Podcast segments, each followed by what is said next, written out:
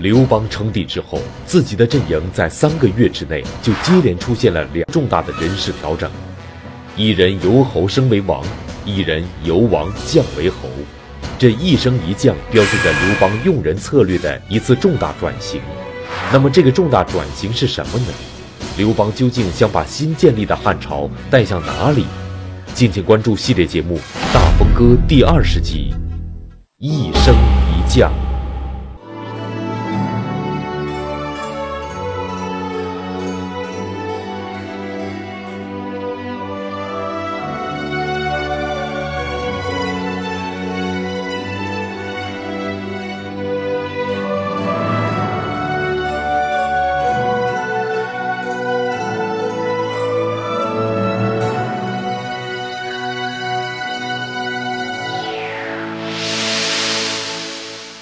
汉五年，刘邦在山东定陶称帝后，着手做的第一件大事就是追杀项羽旧部。这种全国性的白色恐怖，让项羽旧部感到了巨大的压力。这种无形的压力，最终引发了一位异姓诸侯王的叛乱。这场叛乱虽然很快就被镇压下去了，但是这场叛乱对汉朝的政治格局产生了不可估量的影响。因为由此拉开了刘邦用人策略根本性改变的一个序幕。那么这场叛乱的来龙去脉究竟是怎么回事呢？刘邦的用人策略又发生了怎样的改变呢？河南大学王立群教授做客百家讲坛，为您讲述系列节目《大风歌》第二十集：一升一降。汉五年，就刘邦登基称帝以后的这一年，出了一件事儿。当时七个异姓诸侯王中间的第一个诸侯王燕王臧荼叛乱。臧荼叛乱以后，派兵攻占了代地，代在今天陕西的北部，所以刘邦就亲自带兵出征，去征臧荼，很快就把臧荼的叛乱给平定了。说到这个。臧荼的叛乱给平定，这里就有两个问题需要讲：第一，臧荼是个什么人？第二，他为什么要叛乱？臧荼是个什么人呢？燕王臧荼，臧这个字啊，就是我们说那个宝藏的藏，把那个草字头去掉，读臧。臧荼这个人，他原来是燕王韩广手下的一个战将。当赵国被围的时候，就巨鹿之战之前，赵国非常危险，各路诸侯都去游救援赵国。这个时候呢，燕王韩广就派臧荼带军去救赵国。当然，这一救赵，臧荼就认识了一个人，这个人就是后来的西楚霸王项羽。项羽也是奉楚怀王之命去救赵，结果。打了巨鹿之战，杀了王离，降了章邯，消灭了秦军主力。所有参战的这些诸侯，共同推举项羽做诸侯上将军，就是这么一个事儿。当然，在这个事儿中间，臧荼很幸运，他这次出兵，他并不是主攻。主攻手是人家项羽在打，他只是参与，开始不敢打，是项羽打赢了，看见大势已定了，然后诸侯们一拥而上，这样打的，所以臧荼又因为这一次出兵，跟着项羽，然后消灭了秦军主力，再跟着项羽进入函谷关，等到项羽分封十八诸侯王，项羽觉得。跟着他的这个臧荼是有功之臣，封他为燕王。那么臧荼原来的主人韩广那个燕王怎么办呢？把他调到辽东做辽东王。所以臧荼就这么很意外的跟对人呐，跟着项羽得了一个王。当然。他做了王以后，来到就今天的北京，他当时叫姬。韩广不走，因为要把韩广迁到辽东去，腾出位置来给张图，所以韩广咽不下这口气啊。韩广原来是王，张图是他手下的部将，现在张图反过来要坐自己的位置，还要自己还得迁走，所以韩广不干。韩广不干，张图就干脆来了个绝的，派兵把韩广给灭了，把韩广杀了。杀了韩广以后，张图把辽东和燕这两块地全部合并起来，自己做燕王。这样，张图就成了实际上控制燕国燕王了。那么后来，当楚汉战争期间怎么办呢？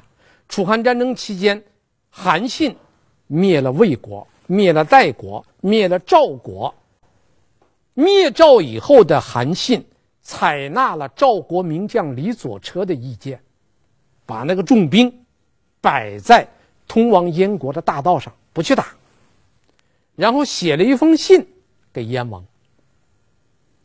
燕王张图一看信，觉得打不过韩信，就投降了。投降了汉，算是归汉了。所以，在项羽被灭以后，刘邦还承认张图还是燕王。所以，所以张图这个燕王原来是项羽封的，后来他投降了韩信，刘邦又封他为燕王。所以后来他这个燕王就和。韩信呐、啊、彭越啊、秦布啊这些人联手，共同推举刘邦做了皇帝。他又是拥立刘邦当皇帝的七个诸侯王之一。所以张图就是这么一个人。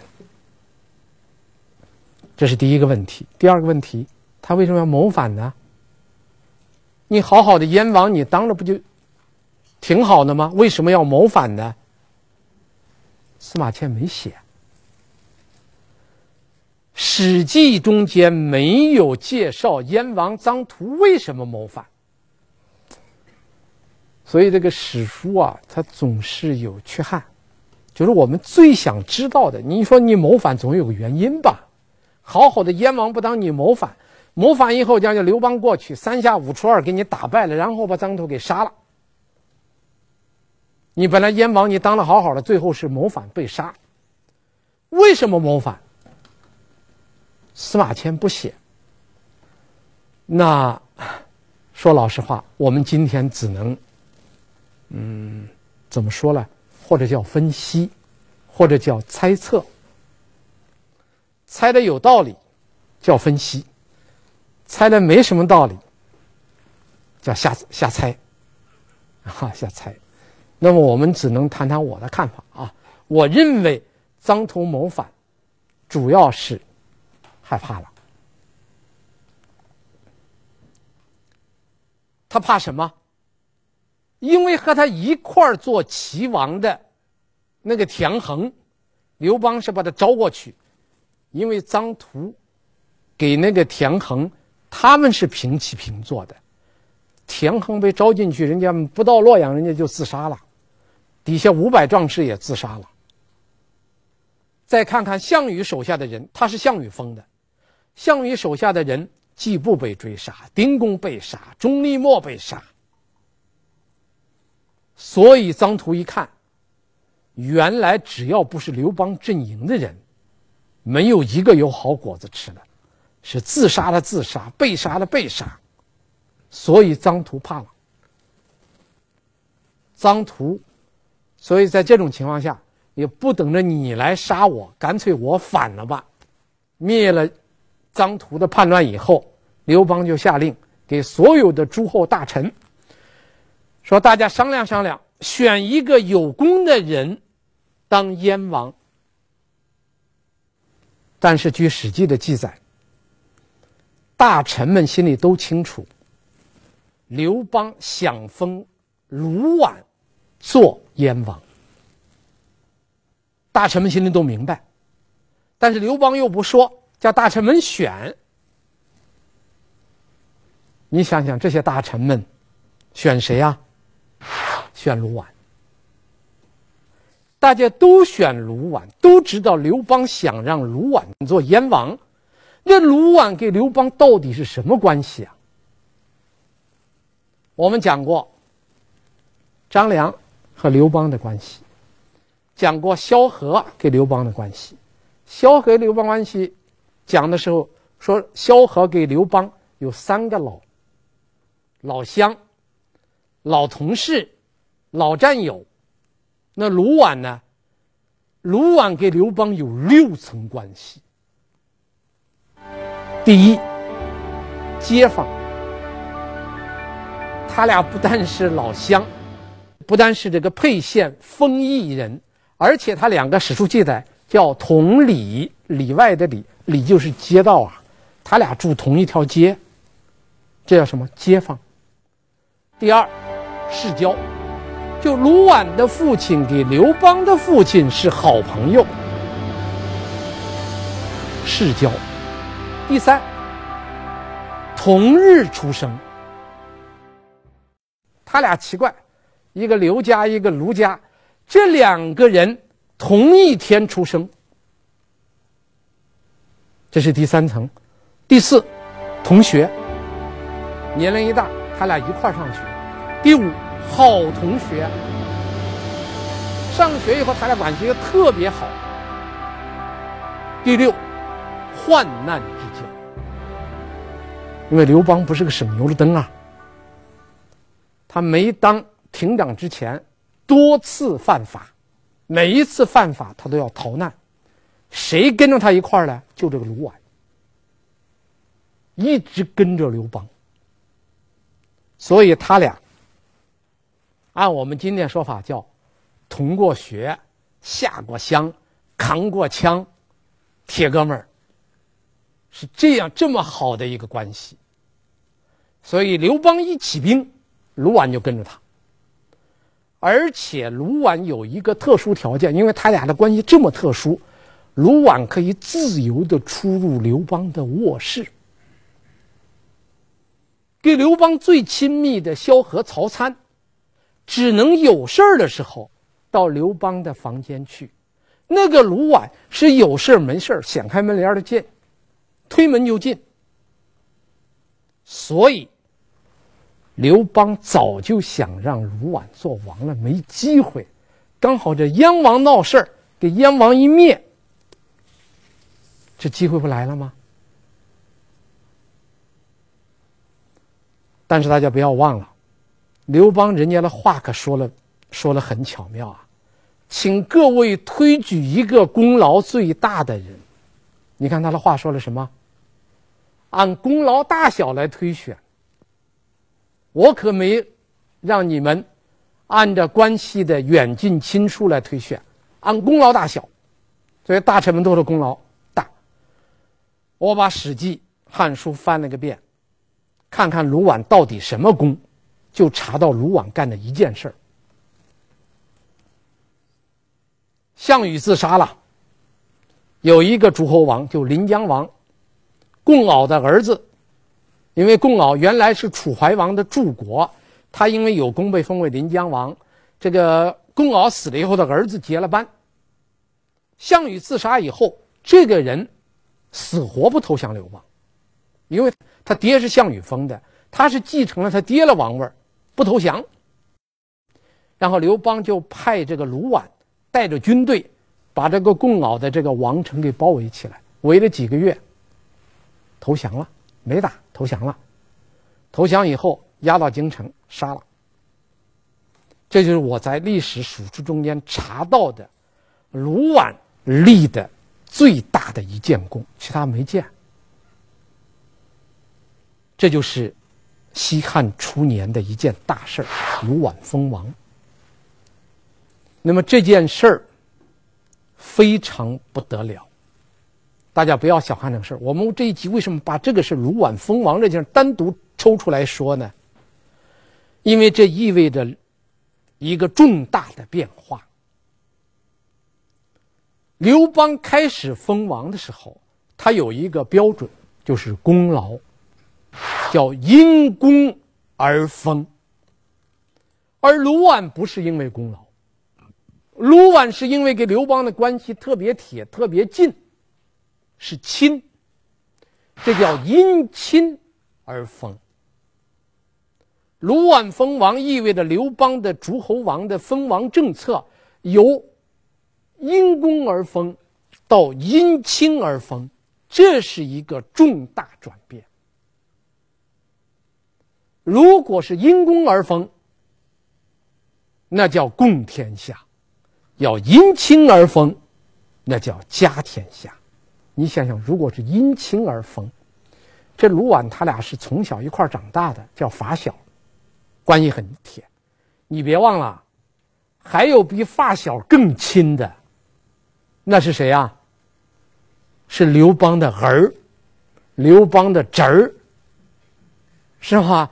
那些人比发小还要亲，那是不是说卢绾就开了个头，以后再封了就不是那些有功的大臣了，谁和他亲，他封谁？那么这一个天下岂不是正在向那个专制独裁的家天下过渡吗？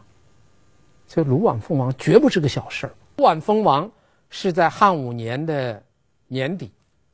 到汉六年的年初，刘邦突然间得到一个消息，有人给他上了一封奏章，说韩信谋反。写上书这个人是谁？司马迁没写。有什么证据？没有写。从哪儿得到了韩信要谋反的消息？没有写。一问三不知。就是来了这封莫名其妙的一封上告信。这封上告信说楚王韩信谋反，这里边所有的东西都是虚的，唯独刘邦处理这个事儿是实的。刘邦立即召开御前会议，认真讨论他这个事儿。首先询问他身边的一些大将怎么办。这些大将们说的话非常怪，两句话：急发兵，坑庶子耳。什么意思呢？赶快发兵，把这小子给灭了。就这么两句话。其实这些将军们最该问的一个问题是什么呢？韩信谋反有什么证据？没有任何人问证据，大家的表态非常明显，立即发兵灭了这个家伙，叫急发兵坑庶子耳，称韩信为庶子，就是家伙，灭了这个家伙。这两句话很奇怪，这两句话充满了对韩信的仇恨。所以这，从这两句话中间，我们可以看出来，至少有两种可能：第一，就是高祖刘邦身边的将领这些将军们都非常恨韩信；第二种可能是高祖刘邦身边的将军们都知道刘邦非常记恨韩信。否则怎么能说这样的话呢？急发兵，坑庶子耳。所以从这个话，无论是哪一种可能，无论是他们恨，或者他们知道刘邦恨，他们按照刘邦的意思来说，都是表达了人性最丑恶、最阴暗的一面。当然。将军们说完，刘邦一点高兴劲儿没有。《史记》的记载是：高帝默然，不吭了。转过头来，他问陈平。他问这个人也很有意思。刘邦身边最重要的谋士，一个张良，一个陈平。张良是个智多星，陈平是个阴谋家。陈平一生出的计都是损招，最损的那招。他问陈平：“陈平不回答，陈平反过来问，说：“将军们什么意见呢？”刘邦就把将军们的意见，急发兵，坑恕子耳，告诉陈平。陈平现在有底儿了，知道将军们的意见了。然后陈平一口气儿问的刘邦四个问题：写信，有人写信告韩信谋反这件事儿，有没有其他人知道？这是第一问。第二问，有人写信告韩信谋反，韩信知道不知道？这是第二问。第三问，你考虑一下，你手下的军队。比得过人家韩信的军队，比不过。第四问，你再想想，你手下这些将军，哪一个打仗能打得过韩信？陈平一口气问了刘邦四个问题。刘邦对这四个问题都给了否定性的回答。第一，人家告状这个事儿没人知道；第二，韩信也不知道；第三，我的军队不如韩信。第四，我手下的将领没有一个赶得上韩信。陈平问的四问，刘邦来了四个否定性的答案。这都说完了，这里边大家特别注意，说你手下的军队比得过韩信的军队比不过，这个话很有意思。我们前面多次讲过。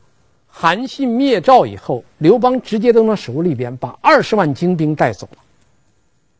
韩信在灭了项羽之后，刘邦立即把他三十万骑兵的精兵给夺走了，二十万赵军夺了，三十万齐军夺了，最后让他到楚地去了。到楚地去，顶多是一年，就不到一年的时间。韩信就把楚地的军队训练成精兵了，连刘邦都觉得他的中央军斗不过人家韩信的地方军，说明韩信善于训练军队。所以陈平说：“你不能派兵去打，你去打，将不如人家，兵不如人家，你到那一打，肯定要打败啊。”他说：“古代。”当天子的都有一个习惯，每一年到各地去视察，你不妨也打这个视察的旗号，视察南方，然后呢，在陈郡召集天下的诸侯来这会合。等韩信来了，那还不好办吗？韩信既然来拜见你了，只要派一个武士，就能把韩信绑起来。楚国的问题不就解决了吗？刘邦一听，好计策。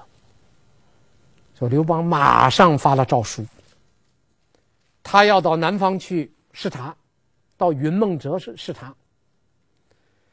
所有的诸侯，天下的诸侯王，都到陈郡去会合。陈郡就今天的河南淮阳这一带。当然，楚王韩信也要去。这个消息一发布，韩信的心里就打鼓了，心里一直不踏实。不去，说明你有鬼；去，他害怕。韩信也害怕。我们前面讲过，张图谋反，什么原因呢？怕。现在这个这个连百万之众，攻必取，战必胜的韩信也怕。下面我们还要讲到其他诸侯王的谋反，所有诸侯王的谋反无一例外都是一个字儿怕，都怕刘邦，啊，都害怕，所以韩信也怕。韩信怕什么呢？两次夺他的兵权，《史记》没有记载韩信的反应，但是我相信韩信心里边一定会有想法。所以韩信呢，我拿不定主意，是去呀，是不去呀，是反呢，是不反呢，不知道怎么办。这个时候，有人给他建议，说这样，钟离莫不是在你这儿了吗？我们上集讲过钟离莫被逼杀吗？钟离莫在这，钟离莫不是被刘邦通缉了吗？你杀了钟离莫，带着钟离莫的人头去见刘邦，刘邦一定高兴。刘邦一高兴，你不就什么顾虑都没有了吗？所以这样，韩信才去见钟离墨，说明意图，然后钟离墨非常坦率地告诉韩信，说你要是因为拿着我，拿着我的人头想去讨好刘邦，那你的结果是我今天死，你明天死，一定是这个下场。韩信坚持要杀钟离，钟离墨临死之前骂了韩信四个字：“公非长者。”就你不是一个厚道的人。说完，钟离墨自杀了。韩信觉得这是万全之策，拿着钟离墨的人头，跑到陈去见刘邦。一见刘邦，刘邦把脸一沉。武士们一出来，到那儿把韩信按着绑起来了，绑起来把韩信扔到车上。韩信到这个时候后悔了，然后刘邦就在陈地大会诸侯，又在陈地抓了韩信，群龙无首了。楚国的问题非常好解决，刘邦就把楚地的问题完全解决，带着韩信回到了都城洛阳。到了洛阳以后，刘邦就下令把韩信的楚王的王给削了，降为侯，改成淮阴侯。韩信是淮阴人呐，淮阴侯。然后不准他走，住在京城。三杰就是张良、萧何、韩信，三杰的一杰已经给斩了。那两节怎么不吭啊？大家想想，这里边大有文章。我们先说张良。张良是刘邦最信任的人。刘邦一提到张良，都是子房，子房就称他为字儿，对他非常尊敬，可以说是言听计从。但是这一次，刘邦没有向张良问计，向陈平问计，但是刘邦又是发诏书，又是出游，大会天下诸侯，张良能不参加吗？史书没有记载张良是去了是没有去，我相信张良去了，但张良没有吭。张良为什么不说话？只有两种可能。第一，张良看到了刘邦要诛杀异姓诸侯王的决心，看得清清楚楚，所以他觉得说了没用，不说了。第二，张良看到了杀了这些。先降，将来再杀，把这些异姓诸侯王杀了以后，刘邦的江山才能稳定。第二种可能性，我觉得不大，因为这时候刘邦还没有开杀戒，韩信降为侯以后六年以后才被杀，所以这个时候谈杀还早。但是刘邦开始动手下手来解决异姓诸侯王的问题。张良看得非常清，所以张良这个时候的态度，张良很多情况下是人家问他，他说话，不问不说；还有很多情况下是你不问，张良就要说。但是这一次，张良始终一言不发。有关张良亦无记载，张良什么劝呐、阻止啊、解释啊。一句话都没有。张良所有的表现，写出来了中国的一句成语。张良所有这些表现，就写出了一句成语，叫“明哲保身”。还有一个人，该说话的，萧何。萧何该说话，萧何为刘邦建的四大功劳，其中有一个功劳就是举荐韩信呐。韩信的军事才能最早发现的是萧何发现的，举荐人也是萧何。萧何又是作为相国有很大的权力，虽然这个行动刘邦没有找他商量，萧何什么都知道。萧何干嘛不吭呢？一句话都不说，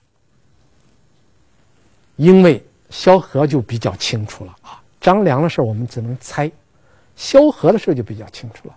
萧何明白，第一，萧何对刘邦猜忌功臣，既有理性的认识，又有感性的体会。萧何体会的很深。萧何经了两件事，我们没在在这没讲，将来我们会讲。这猜忌功臣，连萧何都被猜忌了。韩信又是萧何举荐的，现在刘邦要收拾韩信，萧何这时候最担心的也是一句成语，叫“殃及池鱼”。萧何最害怕的是殃及池鱼，只要不殃及池鱼，他也宁愿。站在一个干地方，不想站到水边上。一封莫须有的密信，就让汉初三杰之一的韩信从天上重重的落到了地下。难道刘邦不知道这封告韩信谋反的信证据不足吗？刘邦借机贬韩信为淮阴侯，究竟葫芦里卖的是什么药呢？张良撒手，萧何不吭，陈平。出了个损招，韩信被抓，降职。但是这里边，我觉得张良、萧何都好理解，这刘邦也弯转的太快了吧？这时间不到一年，顶多说一年之前，刘邦在洛阳南宫宴请百官的时候，还得意洋洋的说。运筹帷幄之中，决胜千里之外，吾不如子房，是吧？治国家，抚百姓，保障供给，不断粮道，吾不如萧何。连百万之阵，攻必取，战必胜，吾不如韩信。此三者皆为人杰，都为我所用。之所以我战胜项羽。这个话说了不到一年，就把三杰之一的给人家抓过来了，然后由王降为侯。你自己说的话，那个时候对韩信那么一个赞扬，现在突然之间这么一个转弯，怎么解释啊？你怎么解释这个话来？当然，刘邦不用解释了，他想抓谁抓谁。倒是后人替他做了个解释，非常恰当。下面我介绍有一个清人叫袁宝恒。他写过一首诗，很有名的一首诗，叫《过韩侯岭题壁》，是题在一个石壁上的一首诗。这个诗是一首七绝，因为我没有时间讲这个七律，就比较长了；七古就更长了。我们讲七绝，这个七绝是这样来写的：高帝眼中之两雄，淮阴国事欲重同。项王已死，将军在，能否无贤到考中？你看这两句，高眼中两雄，淮阴国事欲重同。说汉高祖刘邦的眼里边就两个英雄，淮阴国事欲重瞳，一个是淮阴侯，国士无双的韩信。再一个是一个眼珠里面有两个黑瞳仁的重瞳子，项羽。项王已死，将军在，能否无贤到考中？项王已经死了，将军是谁呢？指韩信。这刘邦眼里就两个英雄，这一个英雄已经死了，你还活着，你能够无嫌，就不受别人的猜疑。到考中，考试的考，考这个字，许慎的《说文解字》的解释就是考老也，老考也，什么意思呢？考就是老，你能够不受猜疑的活到老吗？元宝恒这个诗写得很有意思，就把我们刚才那个问题回答了。实际上，刘邦的外患是项羽，刘邦的内患是韩信，所以他收拾韩信是早晚的事儿，这才叫高帝眼中之两雄，淮阴国事欲重图。项王一死，将军在，能否无嫌到考？事实证明，他不可能不受猜疑的。所以韩信的被抓和降职是必然的，卢绾的由侯声王也是必然的，因为刘邦已经改变路，由因公到因亲，这个变化也是必然的。那么对于刘邦来说，光封一个卢绾也不行啊，卢绾当然是你的发小，是你的好朋友，你疯了。但是还有一大批功臣呐、你还有一大批儿子侄子啊，这些人怎么办呢？请看下集分封之争。谢谢大家。刘邦称帝后开始大封功臣，曹参和夏侯婴分别被列为侯。那么这就带来一个问题：曹参有什么功劳？刘邦为什么会如此看重曹参？而身为车夫的夏侯婴为什么也被封为了侯？刘邦的分封有什么标准？敬请关注系列节目《大风歌》第二十一集《分封之争》。